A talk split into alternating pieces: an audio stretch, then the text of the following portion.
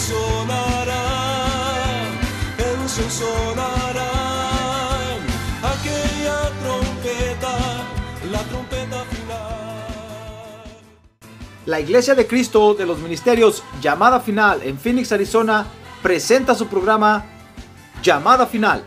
Conscientes de que vivimos los últimos tiempos y que la humanidad necesita escuchar la verdad eterna de Dios, presentamos el siguiente programa con el pastor José Arriaga. Con ustedes, el pastor José Arriaga con el mensaje de la palabra de Dios.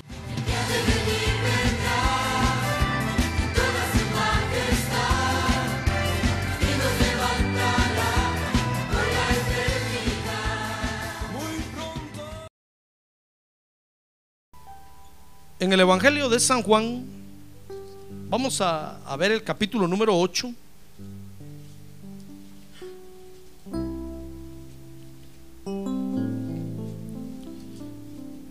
Y vamos a leer el verso número 16. Gloria a Dios, hermano.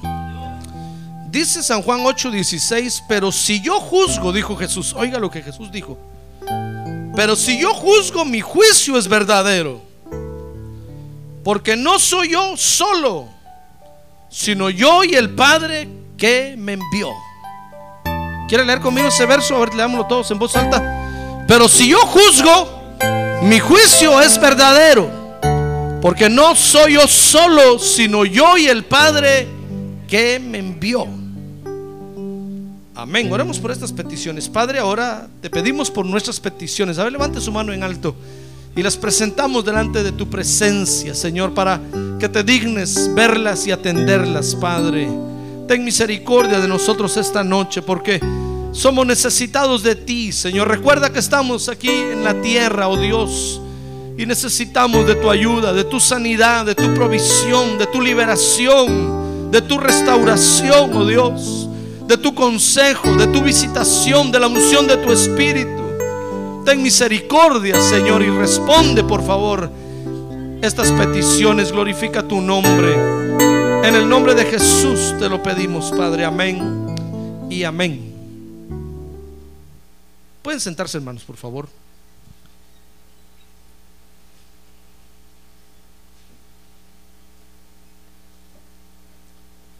Muy bien, quiero que vea conmigo, hermano, ahora que Jesús se presenta, fíjese, dice el verso, el verso 16, como un juez. Por eso está diciendo, miren, si yo juzgo, verso 16, mi juicio es verdadero. Porque como juez, fíjese, Jesús, hermano, vino a la tierra a cumplir otra función. Mire cuántas funciones vino a cumplir Jesús, ¿y se da cuenta? Amén. ¿Cuántos de nosotros podríamos cumplir tantas funciones si con las que tenemos ya no aguantamos, hermano? Por ejemplo, un padre de familia es padre de familia, es trabajador, es sacerdote de la casa, es ciudadano del país. Mire, solo ahí tiene cuatro funciones. Y con esas cuatro a veces sentimos que nos ahogamos. Imagínense Jesús cuántas funciones vino a cumplir a la tierra, hermano. Y como juez también era necesario que viniera, que viniera como el único que puede juzgarlo todo. ¿Sabe usted que Él es el único que puede juzgarlo todo, verdad? Sí, hermano. No hay otro. Dice el verso 16, porque no solo es Él quien juzga. Él dijo ahí, ¿saben por qué juzgo? Porque no soy yo solo, sino que el Padre, sino yo, perdón, y el Padre que me envió. Es decir, está diciendo, ¿saben por qué? ¿Por qué soy juez? Porque tengo a alguien que me respalda. ¿Y saben quién lo respaldaba? Ah, no, usted no está aquí, hermano. A ver, dígale que tiene un lado, véngase para acá, hermano, ya. Deje de viajar por otro lado. Yo le hablé a usted del cielo y del paraíso, pero ya regrese, hermano. No va a ser que después del culto usted también se vaya a ir. Mejor quédese otro tiempo aquí. Está alegre aquí, ¿verdad? Sí, mientras, mientras estemos aquí tenemos que aprovechar estar aquí, hermano. ¿Sabe por qué? Porque media vez nos vayamos de aquí, ya nunca más vamos a poder adorar a Dios como lo adoramos aquí. Así es que aproveche, ahorita a gozarse en la presencia de Dios. Amén. Sí, hermano. Amén. Muy bien. Entonces, Jesús tenía alguien que lo respaldara. Fíjese que Jesús se presenta como el único que puede juzgarlo todo. Porque dice el verso 15 que Israel había caído en un problema, San Juan 8:15. Y el problema en el que había caído, que es el problema en el que caemos todos, es que se pusieron a juzgar en la se pusieron a juzgar la carne. Dice el verso 15, Jesús les dijo, "Vosotros juzgáis según la carne. Yo no juzgo a nadie." Así, según la carne, eso es lo que está diciendo. Fíjese que Israel cometió el error, hermano, de juzgarlo todo según la carne. Es decir, pues, no se preocuparon por preguntarle a Dios, por ver el aspecto espiritual del asunto, sino que se pusieron a juzgarlo todo con el intelecto humano, estudiando para hacer, hacerse jueces, preparándose para conocer las leyes. Eso es juzgar según la carne. Y no dijeron, vamos a preguntarle a Dios que nos dé el don de discernimiento, que nos dé el don de ciencia para conocer realmente quién es el, el, el emproblemado. ¿Se recuerda usted de Salomón cuando, cuando iba a matar a aquel niño, verdad? Mire, usted no está aquí, hermano. ¿Qué hago yo, Señor Santo? Mejor le hubiera dado esa noticia al final. Otra vez mejor ya no le voy a dar esas noticias, hermano. Conste que es usted el culpable. Muy bien. ¿Se recuerda cuando Salomón iba a matar al niño, verdad? Mire qué discernimiento le dio Dios a Salomón, hermano. Salomón no dijo ahí, de acuerdo al decreto número tal publicado por el Congreso de la República que dice, no, hermano. Salomón tenía un problema ahí. Y lo que hizo fue pedirle a Dios sabiduría y Dios le dio sabiduría y dijo, bueno, a ver, para que no sea el niño de ninguna de ustedes dos, le dijo a las dos mamás, a ver, ah, tráiganme una espada, mita, mita. Ni siquiera le preguntó qué parte quiere usted, quiere la parte del tronco para arriba o el tronco para abajo, de la cintura para arriba o la cintura para no, a ver, aquí lo voy a partir y cuando lo iba a partir la madre gritó y le dijo, no lo mates, mejor dáselo a ella. Yo lo prefiero vivo que muerto. Entonces Salomón dijo, esta es la mamá. La otra decía, mátalo, mátalo. Sí, como el niño de ella se había muerto. ¿Se acuerda de eso, verdad? Para no buscar la cita ahorita, hermano. Mire, pero Israel cayó en el error, fíjese, de ponerse a juzgar, le dio más importancia a la carne. Y ese es el error que nosotros cometemos en todo, hermano.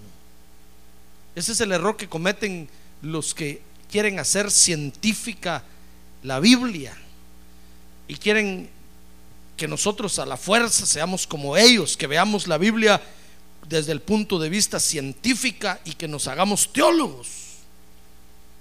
Porque empiezan a, ver la Biblia desde el punto de vista de la carne y no quieren verla con los ojos del Espíritu. Ah, ¿sabe por qué? Porque el Espíritu no a todos les se lo revela, hermano.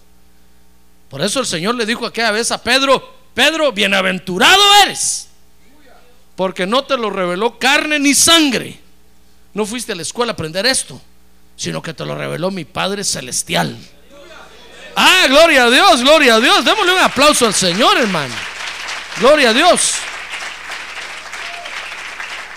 Gloria a Dios. Fíjese que fue el error que cometió Samuel cuando fue a ungir a David. ¿Se recuerda de Samuel cuando fue a ungir a David? Que salió Isaí, el papá de David, y le presentó primero a siete hermanos mayores de David, hermano. Y David pensó que el, el, primero era y lo iba a ungir y el espíritu lo detuvo y después el segundo y el tercero y así con los siete. Y entonces el Señor tuvo que decir, mira Samuel es que tú estás viendo con los ojos de la carne, pero no ves el corazón. Mire qué importante era que Jesús viniera a la tierra, hermano. Jesús tuvo que venir a la tierra porque los hombres habían distorsionado, habían torcido, habían degradado, degenerado, arruinado el juicio. Y Jesús tuvo que venir a la tierra entonces para enseñarnos el error que, cometemos cuando juzgamos según la carne. Si nosotros juzgamos según la carne, vamos a cometer errores, hermano. Por eso tenemos que vaciarnos de todo el conocimiento que tenemos. Amén. Y dejar que el Espíritu Santo nos use entonces, hermano. Porque si usted mete su conocimiento, si usted mete su, su, habilidad, si, usted mete su pericia, su, su, su intelecto en el asunto, va a arruinar la obra que Dios está haciendo en usted. Pero si usted se vacía de todo eso y le dice, Señor, yo renuncio. Por eso el apóstol Pablo decía, miren, todo lo que fui antes, yo lo tengo por basura. Con tal de alcanzar el mejor conocimiento en Cristo Jesús. Porque, hermanos, si nosotros traemos nuestras habilidades, nuestras destrezas, lo que aprendimos en el mundo y lo queremos, por eso poner aquí no va a funcionar. Por eso usted dése cuenta, hermano, que el que menos uno se imagina resulta ser un predicador. El que, el que no le gustaba hablar en público, resultó que Dios lo llamó y es, predicador. Y aquel que le gustaba hablar en público y ser el maestro de ceremonias cada vez que hacían unos actos, naranjas. Y todos decían, ese tiene habilidades para ser pastor, tiene porte, tiene elegancia, que bien se ve, ese debería ser. Y, Dios le dice, no, no este. Y el, y el que menos todos miran, hermano. Dice Dios, este es el pastor. Eso, eso fue lo que hizo con David. Todos sus hermanos eran más altos, elegantes, espaldas anchas, fuertes, y Dios dijo, no, no. Y todos decían, este tiene porte para ser el rey de Israel. Qué elegante se ve. Y Dios dijo, no, no, no, no. Y el más chiquito de todos, el chaparrito. Dios le dijo, tú eres el rey de Israel. Ah, gloria a Dios, gloria a Dios, hermano. Gloria a Dios. Ah, pero nosotros juzgamos según la carne, de acuerdo a lo que conocemos, sabemos que un rey tiene que ser alto, elegante, pie largo, Bigfoot. ¿Sabe cómo es eso? Como cuando usted hermana se enamoró de su esposo. Usted soñaba con un Superman. Hasta en los sueños lo veía. Y usted decía, ¿dónde vendrá mi Superman volando? Hasta vestido de azul lo quería ver. Y de repente se le paró uno al lado ahí. Y usted lo miró y dijo: Uy, este no. Yo quiero mi príncipe azul. Y el que usted menos imaginó, hermano.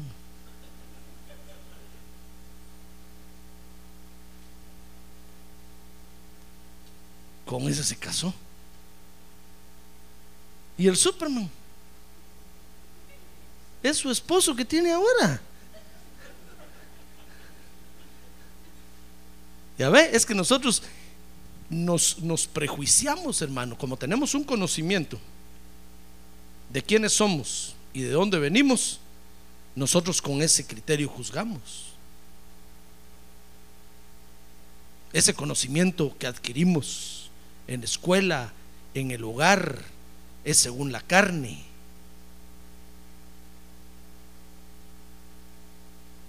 Y resultó que no fuimos nada de eso. Mire, yo cuando, cuando fui a estudiar a la universidad, yo fui porque mis papás desde pequeño me dijeron, usted van, tú vas a estudiar en la universidad y te vas a graduar. Y yo fui, hermano, y honré a mis papás. Tal vez no con buenas notas, pero me gradué.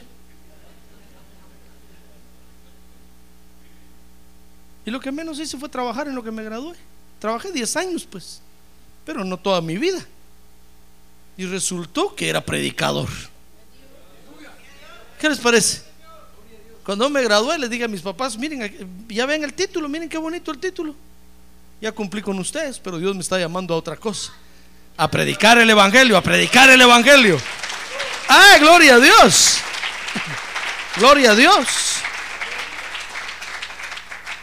Entonces Israel cayó en ese error, en el error que nosotros caemos, hermano, que lo juzgamos todo de acuerdo al conocimiento que tenemos que hemos adquirido no de Dios, sino en nuestra casa o en la escuela o en, o en la televisión, yo no sé dónde. Y con ese conocimiento que es de la carne, venimos a juzgarlo. Por eso usted, usted va a ver que hay personas que vienen a la iglesia y, me, y dicen, ¿y ese es el pastor? dicen, uy, no, qué feo. Porque tienen un, una idea de lo que es un pastor. No, no, le digo que la otra vez salió yo en mi casa, de mi casa con shorts y chancletas, hermano. Así afuera a caminar y pasaron unos y me, y entonces eh, nos fuimos a platicar y me dijeron, ¿usted es pastor? Sí, soy pastor. Oh, me dijeron, pero no parece. Yo le dije, ¿cómo se imagina usted que es un pastor? Con las mangas hasta aquí y todo así. Es que tenemos un conocimiento eh, de la carne y, en base a ese conocimiento nosotros juzgamos todo.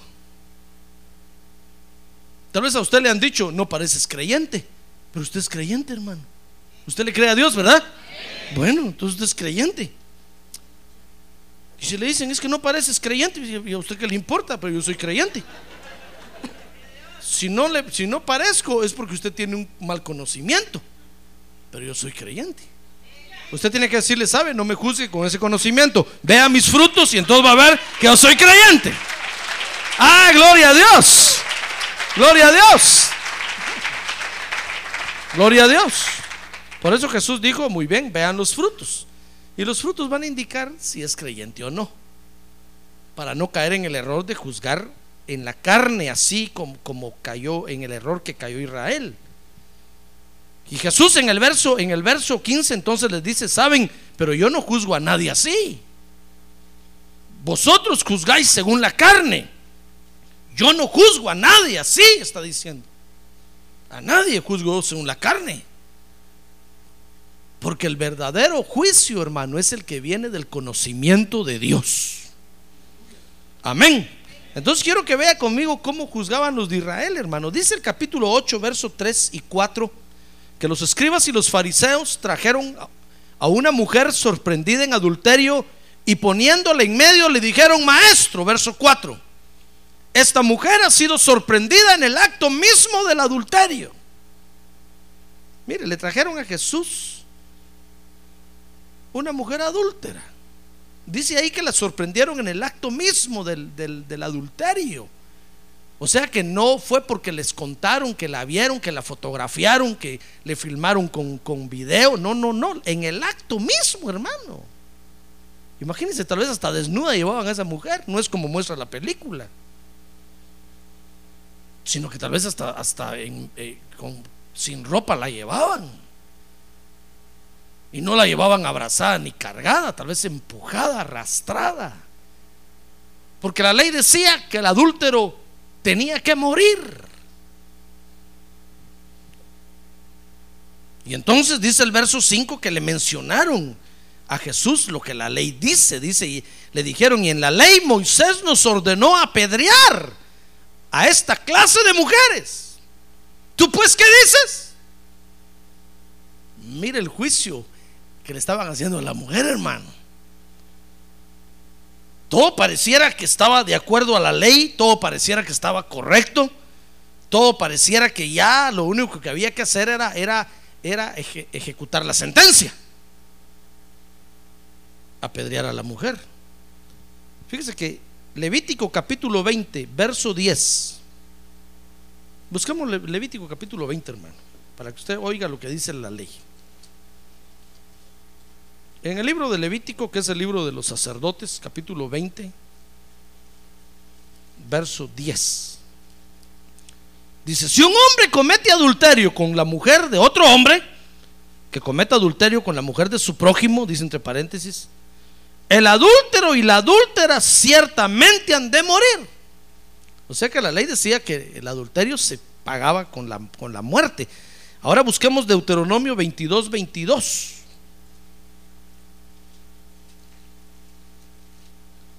Busque el libro de Deuteronomio. A ver, diga Deuteronomio.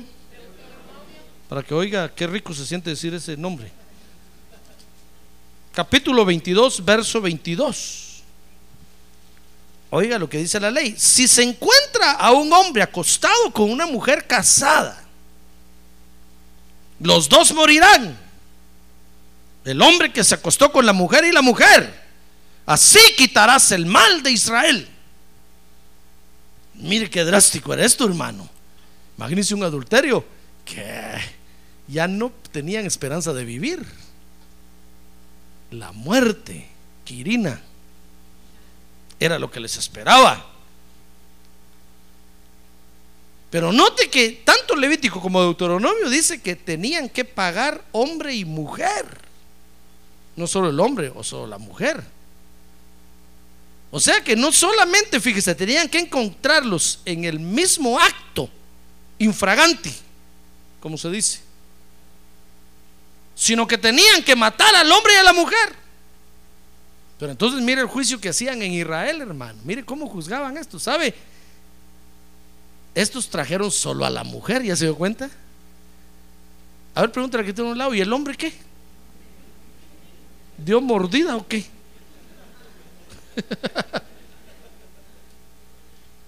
Tal vez la pobre mujer no tuvo dinero para dar mordida. Entonces la llevaron a arrastrar. Pero el hombre haber tenido dinero les dijo, miren, no digan nada, yo les doy mordida. Y los soltaron. Mire, mire los juicios que hacían en Israel, hermano. Y dice el verso número 6, en el capítulo número 8 de San Juan, volvamos al, al Evangelio de San Juan, capítulo 8, verso 6, que decían esto, dice, probándole, para tener de qué acusarle.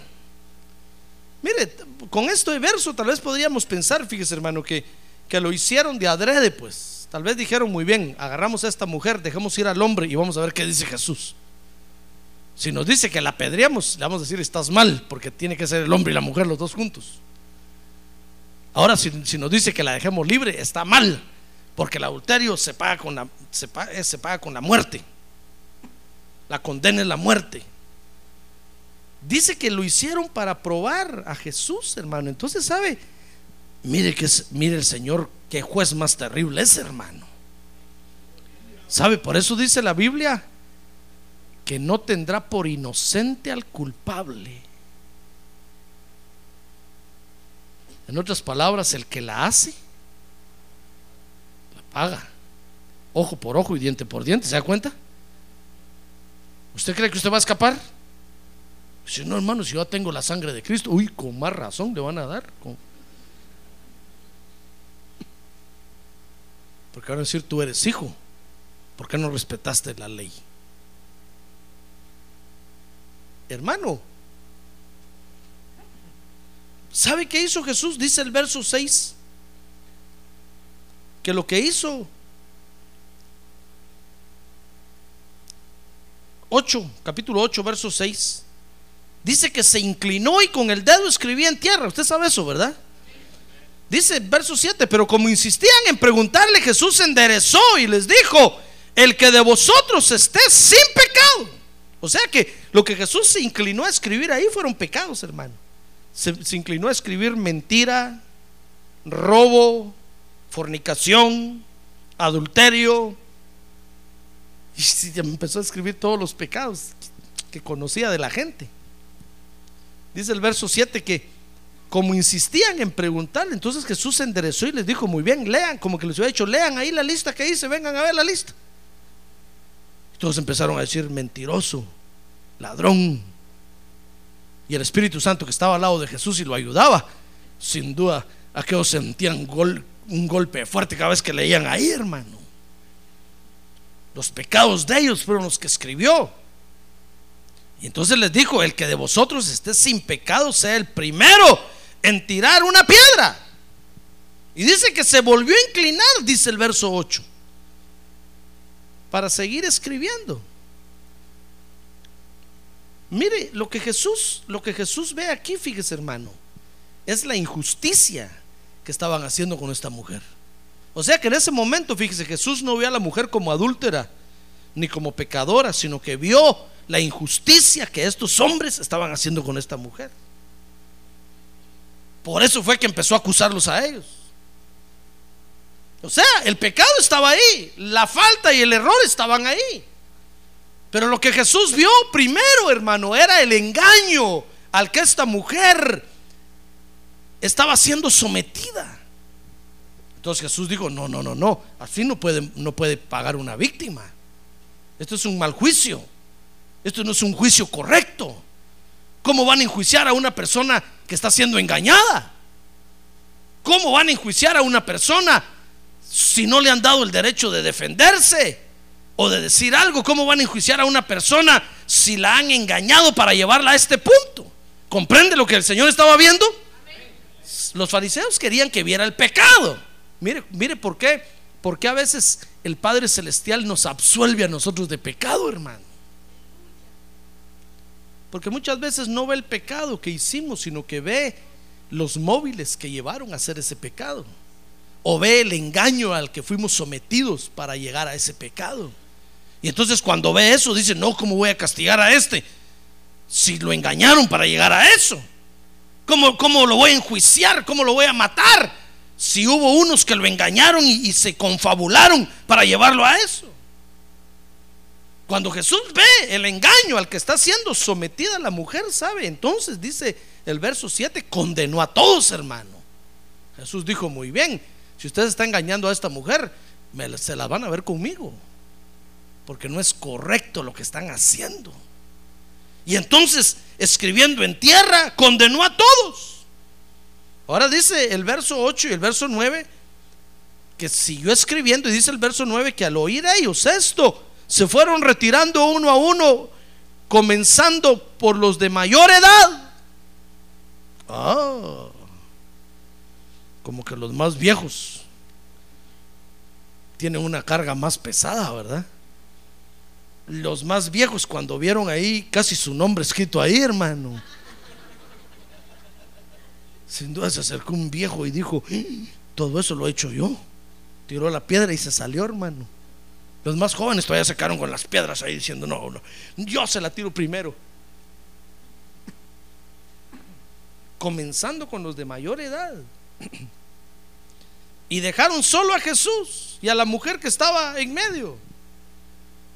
Mire, la gente no soportó el juicio de, Dios, hermano.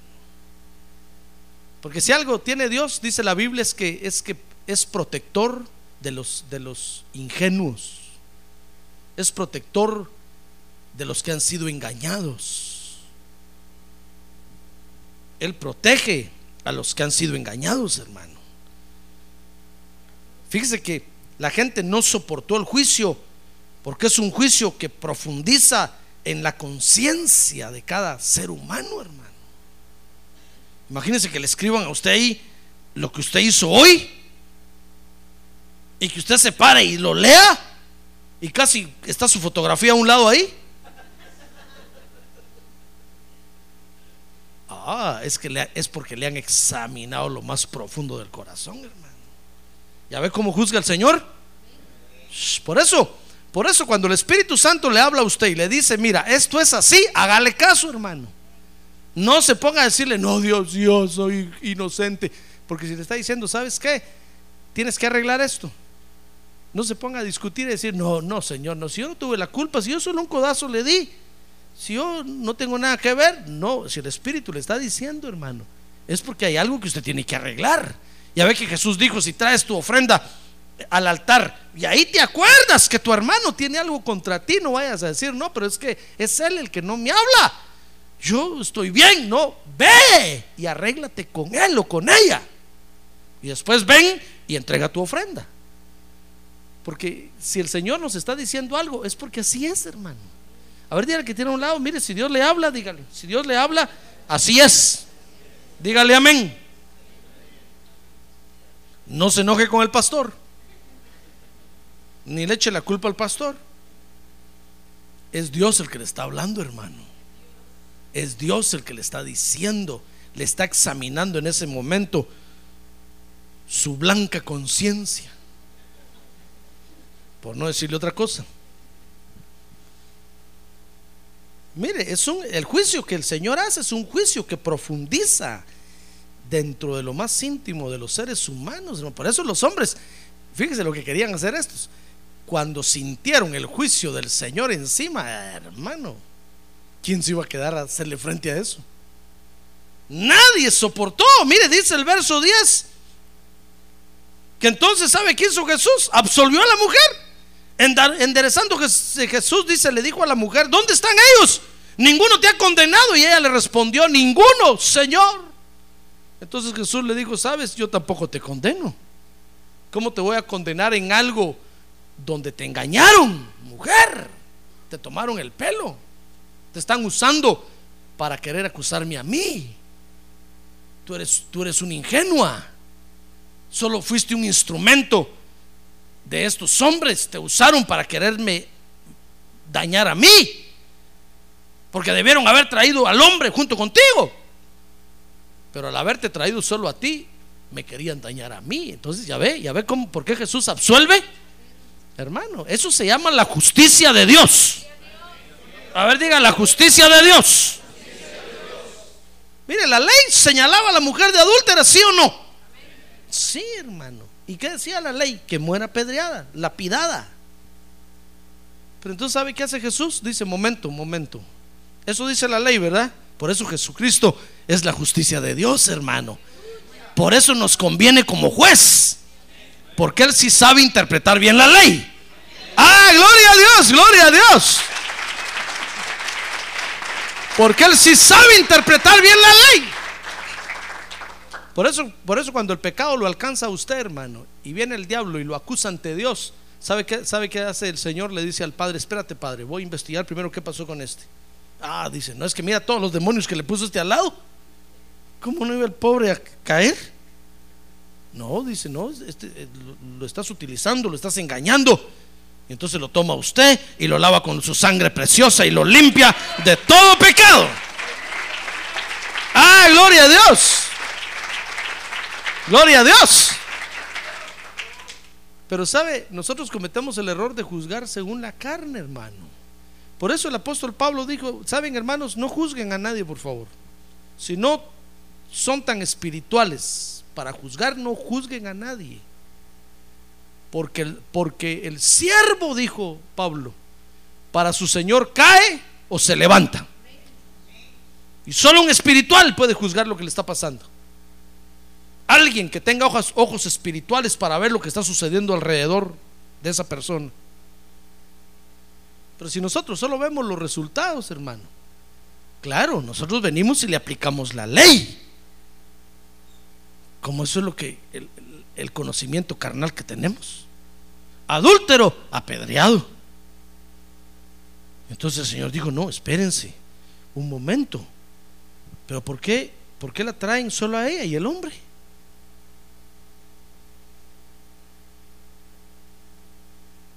No, dijo Jesús, a esta mujer la están engañando. Jesús absolvió a la mujer, hermano. Fíjese que la absolvió no porque no hubiera acusadores. Tampoco la absolvió porque él tuviera pecado como para condenar. Porque recuérdense que le dijo a Aqueos, el que está libre de pecado, tire la primera piedra. Y ninguno tiró la piedra. Cualquiera podría decir, ya ven, por eso Jesús tampoco tiró la piedra. Porque de seguro tenía pecado. No, no, no, no. Jesús la absolvió no porque tuviera pecado como para condenarla, sino que la absolvió, hermano, porque hay misericordia para el que está siendo engañado por el pecado. ¿Me escuchó? Hay misericordia para el que está siendo engañado por el pecado. Hay misericordia, hay misericordia, hay misericordia. ¡Ah, gloria a Dios! Por eso el apóstol Pablo le escribió a los hebreos y les dijo, miren, miren hermanos hebreos, si ustedes ya conocen que la sangre de Cristo los limpia, y aún así se van a su antigua religión y van a pecar y creen que matar otra vez corderos los va a limpiar, ya no hay perdón allá para ustedes. El perdón está aquí. Porque uno cree, hermano, que ¿Sabe? Cuando yo me, eh, yo comprendo esto, porque cuando yo me convertí al Evangelio, ese fue un pensamiento que el diablo me puso en la cabeza. Porque cuando yo acepté a Cristo, hermano, y después de reaccionar, fíjese, no estoy diciendo que estaba inconsciente o, o dormido, no, estaba en mis cinco sentidos, pero, pero fue tal la emoción de sentir la presencia de Dios que después de todo eso, cuando todo se calmó, el diablo me dijo, ¿y qué vas a hacer ahora con, tu, con tus papás? Porque mis papás eran católicos, hermano. ¿Qué les vas a ir a decir? Te van a matar. Ellos no quieren a los evangélicos. Y entonces, ¿sabe qué? Me puse a pensar, yo dije, no, cuando esté aquí en esta ciudad, voy a venir a la iglesia evangélica y voy a ser evangélico. Y cuando vaya a mi casa, que era otra ciudad, voy a ser católico. Y entonces yo dije, Dios va a estar calidad conmigo, porque a todo le voy a hacer un poquito. Voy a ser católico allá con los católicos y aquí con los evangélicos voy a ser evangélico. Entonces el, diablo me dijo, sí, eso tienes que hacer. Allá no digas nada. Allá ve a las fiestas y con los católicos y borráchate con ellos y toda la onda con ellos. Y cuando vengas aquí, pon las manos cruzadas así y entras, entras danzando aquí. Hazte a los débiles como débiles, a los fuertes como fuerte, a los católicos como católico.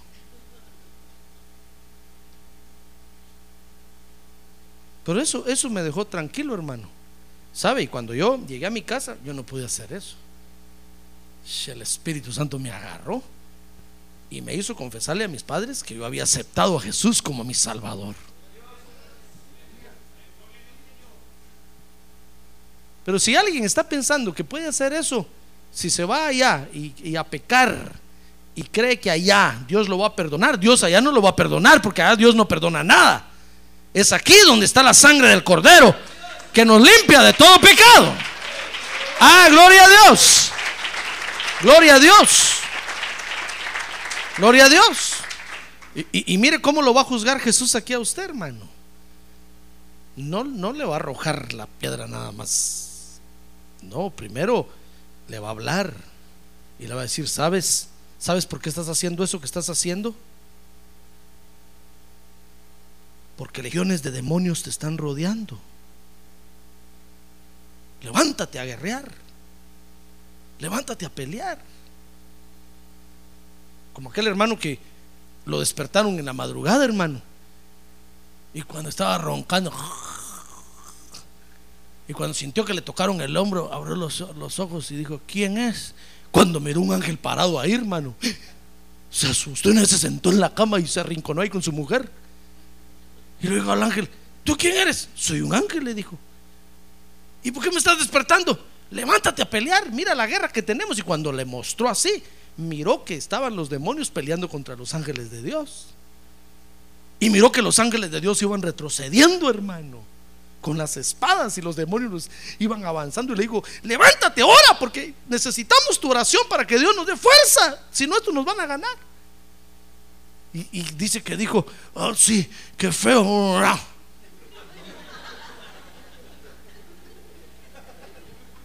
Siguió durmiendo. Así como usted se duerme aquí en el culto. Y es hora de pelear, fíjese, usted se duerme, hermano. Es hora de levantarse para pelear, hermano. No hay que perder tiempo. Los demonios nos rodean, nos rodean y nos quisieran tragar, nos quisieran partir, hermano. Y cuando Dios ve que es porque nos rodean y nos tienden trampa, sigilosamente nos, nos traman la trampa y, y, y, caemos, hermano. Entonces, ¿sabe? Dios nos, pod nos, podría apedrear ahí de una vez y la ley dice eso, pero, pero entra el Señor Jesucristo y dice, momento, momento, espérense, analicemos qué está pasando aquí. ¿Ya ve que es un juez? Analicemos qué está pasando, a ver quiénes lo acusan. Todos los demonios parados ahí. Nosotros lo acusamos. A ver quiénes lo defienden. Ninguno, hermano. Usted solo, y ni el pastor está en ese rato. El pastor está durmiendo. Y aunque usted lo despierte, no despierta. Vaya que él todavía despertó para ver al ángel, hermano. Entonces dice el Señor, bueno, a ver, ¿por qué lo acusan? Es que mire lo que hizo, mire todos los demonios hablando ahí, acusándolo. Entonces dice, ah, no, pero es que ustedes le tendieron la trampa. Y como este no ve el mundo espiritual, porque está chocolate, está choco, está ciego. Choco le dicen a los ciegos, ¿verdad? No ve el mundo espiritual. Fácilmente cayó en el error. Entonces cuando entra el Señor Jesucristo como juez y nos libera de toda culpa, hermano. ¿Ya ve que el juicio de Jesús es verdadero? ¿Reconoce usted que es verdadero el juicio de Jesús? Ah, sí es verdadero porque Él todo lo ve. Él todo lo sabe. Ah, gloria a Dios. Por eso cuando, cuando los ancestros, las herencias nos comienzan a fastidiar, hermano, el Señor sabe que es por eso que tenemos debilidades. Y entonces agarra a los demonios y les dice, si ustedes son unos sinvergüenzas, miren desde dónde comenzaron a, a trabajar en los genes de, de este creyente. Y los deformaron de tal manera que ahora este patea con la izquierda. Por ejemplo, no sé nada de nadie. Los demonios dicen, sí, pero ahí dice, escrito está, que ninguno que se echa con los hombres, ni ningún, eh, ninguno de esos va a entrar en el reino del Señor. dice, espérense, espérense, pero yo le voy a enderezar los genes y lo voy a liberar. ¡Ay, lo voy a hacer normal, lo voy a hacer libre! ¡Ah, gloria a Dios! ¡Gloria a Dios! Por eso hay misericordia en este lugar, hermano. No porque el Señor viole la ley, no, hermano. No porque nosotros ya no estamos bajo la ley, no. Nosotros estamos bajo la ley. Peor nosotros. Es, es el Señor Jesús. El Señor Jesús dijo que para nosotros ya no iba a contar el, hecho consumado, sino solo la intención. Si usted pasa por ahí y mira al, al hermano, mira a la hermana y dice, me dan ganas de darle una maná, ya se la dio. El Señor, eh, los demonios dicen, hecho, ya se la dio. Me dan ganas de matar, a aquel- ya lo mató. Imagínense si cuántas veces le han dado ganas, ya lo mató y lo resucitó y lo mató y lo resucitó cien veces. ¿Cómo lo miran los demonios a decir, este es un matón o es una matona? Pero entonces entra el Señor Jesucristo y dice, no, espérense, es que tiene un estorbo. Miren los demonios que le estorban. Y, a- agarran los demonios en el aire, hermano. Y nosotros no vemos nada de eso, fíjese. Nosotros no vemos cuando un demonio, usted no ve cuando un demonio viene y le tira un dardo a la cabeza, ¿verdad que no ve? Mire, la otra vez un hermano me dijo, fíjate hermano que estaba yo en el parking, cuando terminó el culto y empezaron a salir los hermanos de la iglesia, y una hermana llevaba dos demonios. Uno aquí agarrándole la cintura y le iba jalando la falda, y otro lo llevaba aquí en el hombro y le iba hablando al oído, y le iba diciendo algo, y la hermana solo decía, ajá, sí, sí, sí.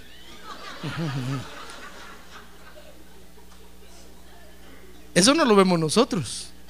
Pero el Señor Jesucristo sí lo mira, hermano. Eso no ocurrió aquí.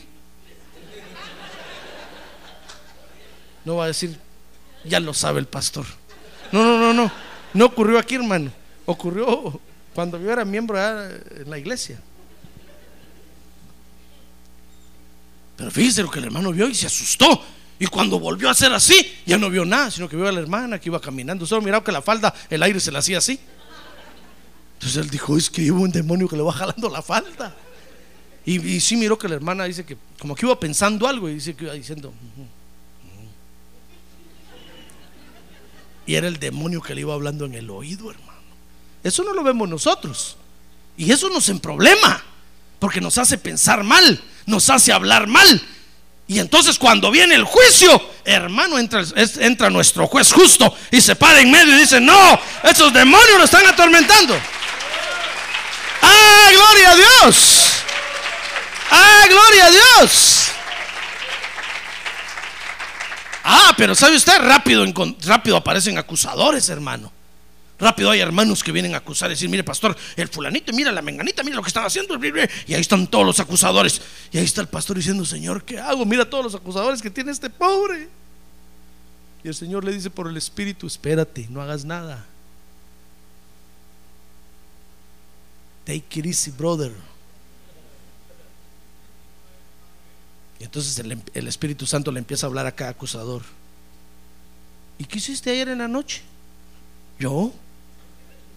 Entonces se van y comienza con los más viejos. Al final los acusadores desaparecen y el acusado ya no es apedreado. sino que es liberado, porque el Señor conoce, el, hermano, el, el verdadero motivo. ¿Ya ven las manos de quién estamos? Ah, es que es un juez justo, verdadero, poderoso. Ah, gloria a Dios. A él no se le puede sobornar, hermano. Los demonios no pueden decirle, te damos una mordida y, apedrea a este. No, hermano. Mire qué juez, miren las manos de qué juez estamos. Por eso tenía que venir Jesús a la tierra, hermano.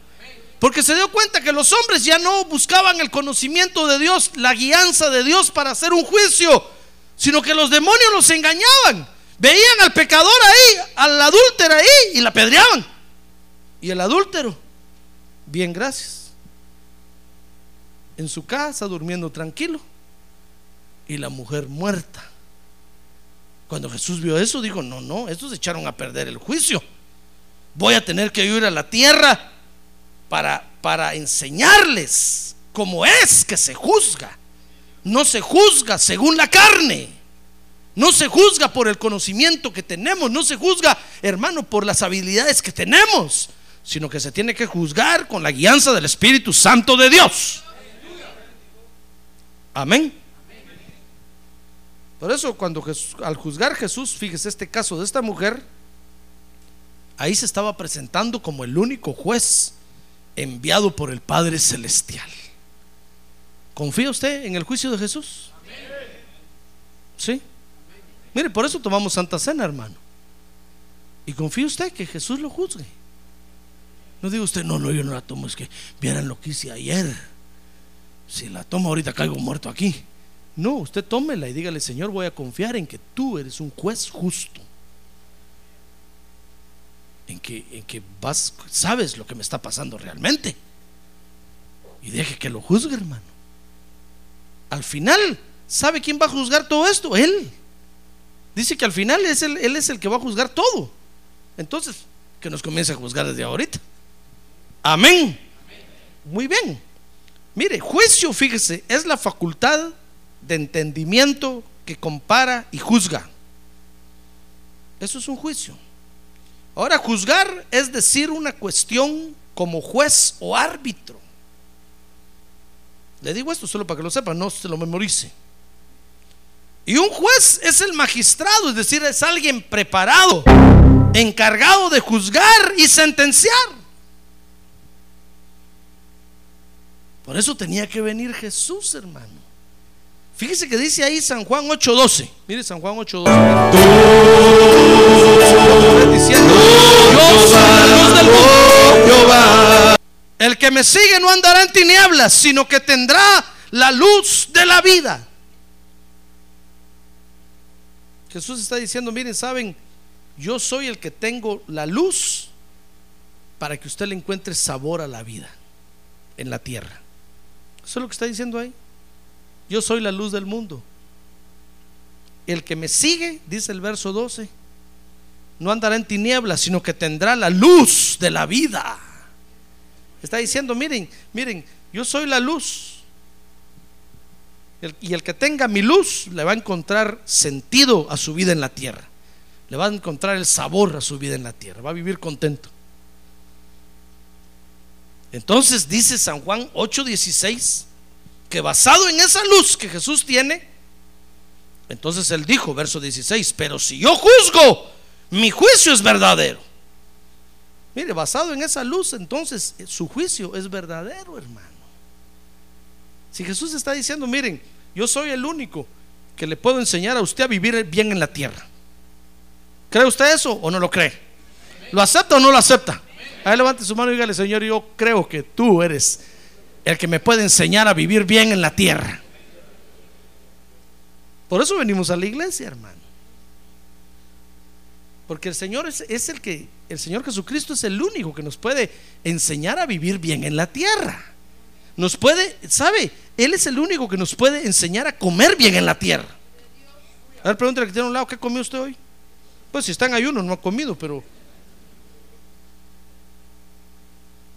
Él es el único que nos puede enseñar a, a convivir bien en la tierra. Él es el único que nos puede enseñar a encontrarle sabor a la vida en la tierra, hermano. Entonces, ¿por qué no dejamos que nos dé su luz? Mire, si Él tiene esa luz, ¿usted cree que Jesús vivió mal, en la tierra? ¿Usted cree que Jesús vivió mal en la tierra? No, hermano. Jesús no tuvo una niñez triste, ni una juventud adolescente ni, un, ni una mayoría de edad fea. No, él vivió bien en la tierra, hermano. Fíjese que vivió también que la túnica creció con él. Por eso cuando los soldados le quitaron la túnica en la cruz, se estaban peleando por ella. Y, y, le iban a partir y dijeron, no, no, no la cortamos, no la cortemos porque es de una sola pieza. Dijeron, Nadie tiene esta clase de tela aquí. Porque la túnica creció con Jesús. Mire cómo vivió de bien en la tierra, hermano. Si Él tiene la luz de la vida, hermano, si basado en esa luz, entonces tenemos que comprender nosotros que su juicio, como Él dijo ahí, entonces mi juicio es verdadero. Es verdadero. Y dice ahí, porque verso 16, porque no soy yo solo, sino yo y el Padre que me envió. ¿Sabe cómo es esto, hermano? Como todo juzgado en la tierra, que tiene que tener una corte superior que ratifique o anule lo que se ha juzgado. Eso está diciendo Jesús. Miren, cuando yo doy un veredicto, no crean ustedes que, que no tengo quien, quien lo revise. Eh, mi padre y yo, cuando yo hago un juicio, mi padre y yo lo estamos haciendo al mismo tiempo. Tengo a alguien mayor que yo que lo está examinando, que lo está viendo, que esté bien hecho. ¿Usted cree que el Padre Celestial nos dejaría pasar o dejaría pasar por alto algo que hiciéramos nosotros y que Jesús nos lo tapara? Hermano, hermano, ni Jesús, ni, ni usted, ni yo contaríamos el cuento juntos. Pero sabe, cuando Jesús hace un juicio y lo hace tan profundo y tan exacto que el Padre lo ratifica, hermano, y le dice, voy bien hecho, hijo, así se hace. Estoy de acuerdo contigo. Ni me preguntes si está bien hecho, está bien hecho. Ya me di cuenta, está diciendo, y tengo a alguien superior a yo, a mí, perdón, que está ratificando lo que yo hago. Jesús tiene al Padre que lo respalda en sus juicios. Por eso cuando algo ocurre, hermano, nosotros no tenemos que decirle, Señor, ¿por qué? Cuando viene un tsunami, usted no tiene por qué decirle, Señor, ¿por qué? Usted y yo tenemos que hacer lo que hizo Noé cuando salió del arca y vio, imagínense, toda la humanidad había muerto, hermano. Levantó las manos al cielo y empezó a adorar a Dios. Y cuando Dios vio esa adoración, dice que Dios se alegró, hermano de, saber que había en la tierra, había quedado en la tierra un hombre justo, que lo comprendía y lo entendía. Amén. Por eso cuando a usted le pase algo, no, no, no, empiece a decirle Dios, ¿por qué a mí? ¿Por qué a mí? ¿Por qué no escogiste a este otro que está más gordito que yo? No, usted tiene que decirle, gracias Padre, bendito sea tu nombre. Como dijo Job, Jehová dio, Jehová quitó, sea el nombre de Jehová bendito. Y dice la Biblia que en nada pecó Job con lo que dijo. En nada. Gloria a Dios, hermano. Ya ve, entonces tenemos que confiar que el juicio que el Señor hace es justo. Y es bueno, hermano. Tal vez, tal vez usted dirá, mire pastor, pero si es bueno el juicio que el Señor hace, entonces ¿por qué no me sana de esta enfermedad? No la aguanto. Ah, pero es que Él sabe, hermano, teniendo esa enfermedad, su alma se está purificando. Entonces dirá, mire hermano, si Él hace juicios justos y buenos, ¿por qué no encuentra un trabajo? Pero es que Él sabe que teniéndolo así, con la gota de cada día, usted está en la iglesia. El día que le abra el chorro completo, usted ya no viene al culto, hermano. Hasta el privilegio deja. Y después dice, Dios es que me diste tanto que ya no tengo ni tiempo de ir a la iglesia. Entonces Dios dice, no, no, no, mejor gota por gota, cada día que recoja su gota. Y ahí lo voy a tener en la iglesia. Es que Él es justo, ¿se da cuenta? A ver, quiere levantar su mano y decirle, Señor, gracias porque tú eres justo. Gracias porque tú eres justo. Ahora dice San Juan 8:20 que todo eso, fíjese, Jesús, Jesús lo habló en el lugar del tesoro del templo. Todas estas palabras las pronunció en el lugar del tesoro del templo. Porque se alcanza, mi estimado hermano, un verdadero tesoro al ser justificado por Cristo. Cada vez que el Señor Jesucristo lo absuelve a usted, usted alcanzó un verdadero tesoro. ¿Quién lo va a acusar, hermano? Por eso decía el apóstol Pablo, ¿quién nos va a condenar? Si es Jesucristo el que absuelve. Por eso Pablo decía, ¿quién me va a separar de Dios? ¿Quién? Si he encontrado un verdadero tesoro, he encontrado al verdadero juez. Ah, al verdadero juez. Justo que me libera. Por eso decía el apóstol Juan, miren hermanos, si alguno peca, venga corriendo, porque tenemos delante del Padre a Jesucristo, el justo. Él nos va a ayudar. Él lo va a comprender. No lo va a pedrear, sino que primero va a analizar qué lo llevó a hacer eso. Y entonces va a decir, ¿sabes cuál es tu problema? Te están engañando. Te están usando. Te quieren matar. Pero yo te voy a ayudar. Y entonces lo toma usted en su mano, lo lava con su sangre preciosa y lo absuelve de toda culpa. Es por eso que en su segunda venida, ahora vea conmigo el libro de Apocalipsis, hermano. Es por eso que en su segunda venida, usted sabe que pronto viene el Señor, ¿verdad? Sí, por eso no pierda la esperanza, hermano. Pronto viene el Señor. Ahora que los líderes del mundo se están muriendo, gracias a Dios yo no soy líder del mundo. Pronto viene el rey de reyes. Ah, gloria a Dios.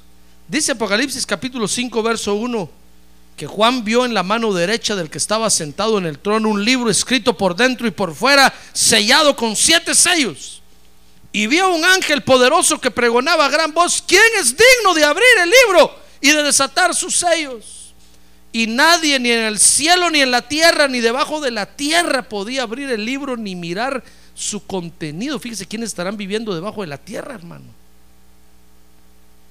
Dice que nadie podía abrir el libro ni mirar su contenido. Verso 4, y yo lloraba mucho, dice Juan, porque nadie había sido hallado digno de abrir el libro ni de mirar su contenido. Y entonces uno de los ancianos me dijo, no llores, mira el león de la tribu de Judá, la raíz de David, ha vencido para abrir el libro y sus siete sellos. Y miré y vi entre el trono con los cuatro seres vivientes y los ancianos. ¿Sabe a quién vio?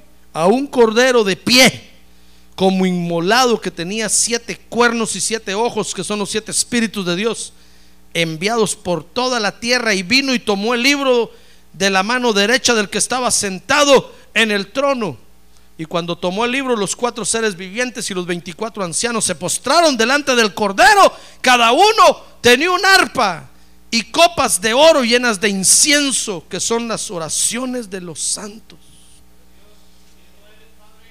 Mire, por eso ahora que venga en su segunda venida el Señor, hermano, viene, viene precedido de juicios terribles para la tierra. Ese es el libro de los juicios. Y él fue hallado digno de abrirlo para ejecutarlos, hermano. Por eso, cada cosa que sucede en la tierra, hermano, debemos de levantar las manos y decirles gracias Señor porque tú eres justo y tú eres bueno. Gracias porque tú eres justo y tú eres bueno. Eso es lo que no debemos de perder de visión. Por eso tenía que venir Jesús a la tierra, con esto termino, como el juez justo nombrado por el Padre para darle el verdadero sentido al juicio de Dios, hermano. Ahora que venga el juicio de Dios, va a haber mucha gente diciendo, Dios es injusto, Dios no nos ama, ¿por qué manda esto? ¿Por qué permite esto?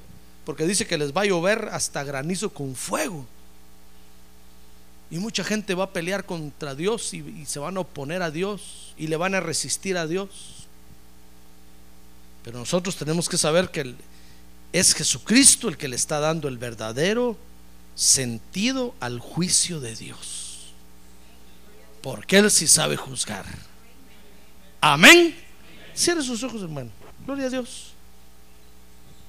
Por eso hoy, hoy tenemos nosotros que aprender, hermano, que no debemos juzgar según las apariencias, sino que antes de condenar, veamos la misericordia que merece el que está siendo engañado, hermano. Así como el Señor juzga. Por supuesto, Jesús le dijo a esta mujer, ¿dónde están los que te acusaban? La mujer le dijo, no hay ninguno. Jesús le dijo, ni yo te condeno. Pero entonces le dijo, vete y no peques más. Porque la misericordia no consiste, hermano, en irse y seguir haciendo lo mismo. Porque entonces ya no vamos a tener escapatoria. La misericordia consiste en que Dios vio que estamos siendo engañados y nos perdona. Pero vete y no peques más. No vuelvas a hacer lo mismo. Por eso cuando Jesús sanó en alguna oportunidad a alguien le dijo, vete y no peques más para que no te sobrevenga algo peor. Porque hay misericordia, hermano. Para que está siendo engañado hay misericordia. Pero hay que aprovechar la misericordia de Dios. Quisiera usted decirle gracias, Señor, porque tú eres un juez justo. A ver, póngase de pie y digámosle juntos, gracias, Señor, porque tú eres un juez justo. Gracias porque mi causa está en tus manos, Señor. Dígale, gracias porque mi causa está en tus manos, Señor. Tú eres mi abogado. Y esta noche yo pongo mi causa en tus manos. A ver, extienda su mano así, póngale las manos del Señor. Dígale, yo pongo mi vida en tus manos, Señor. Yo pongo mi situación en tus manos. Yo pongo mi trabajo en tus manos. Yo pongo mi hogar en tus manos. Yo pongo todo lo que tengo y todo lo que soy en tus manos. Porque tú eres justo. Porque tú eres bueno. Porque tú conoces, oh Dios, a profundidad lo que está pasando. Yo pongo toda mi vida en tus manos, oh Dios. Porque tú eres un buen juez. A ver, dígale, porque tú eres un buen juez, Señor.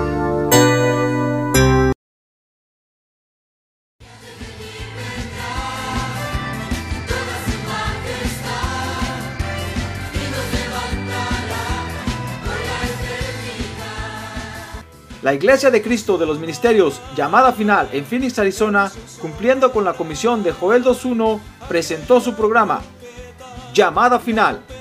Esperamos que nos vuelva a sintonizar la próxima semana a la misma hora por esta emisora. Los invitamos a nuestras reuniones en el 6023 Norte 71 Drive, esquina con Bethany Home Road. Para mayor información puede llamarnos al 623-934-1259 o visitarnos en la internet al www.llamadafinalphoenix.com.